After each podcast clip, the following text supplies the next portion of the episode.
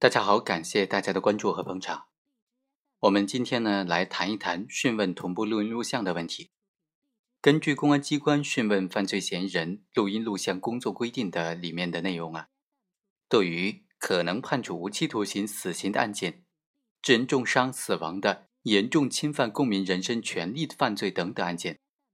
在讯问犯罪嫌疑人的时候，应当对讯问过程进行全程的录音录像。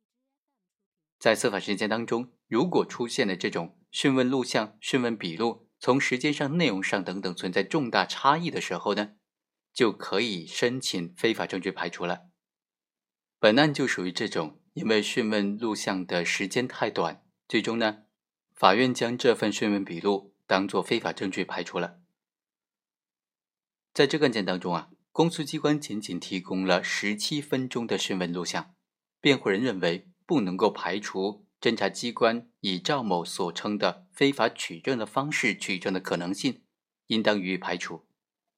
于是，法院依法启动了非法证据排除程序，对被告人的有罪供述的取证的合法性进行了审查。公诉机关依法提供了出差的审批单、住宿发票、购买汽车的发票、看守所的收押登记表，以此来证明赵某入所时间。是二零一一年的八月十五日，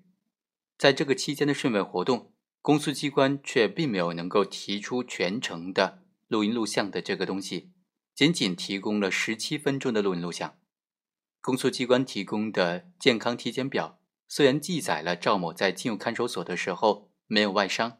但是并不能够排除侦查机关以赵某所称的非法取证的方式进行取证的可能性。另外啊。本案当中，被告人赵某进入看守所之后就翻供了，此后再也没有做过有罪供述。这在一定程度上也表明他在看守所之外的供述存在违背他自身意愿的可能性。所以，最终法院认为，本案当中公诉机关所提交的证据不能够充分的证明其取证行为的合法性，不能够排除非法取证的可能。被告人赵某的有罪供述。应当进行排除。好，以上就是本期的全部内容，我们下期再会。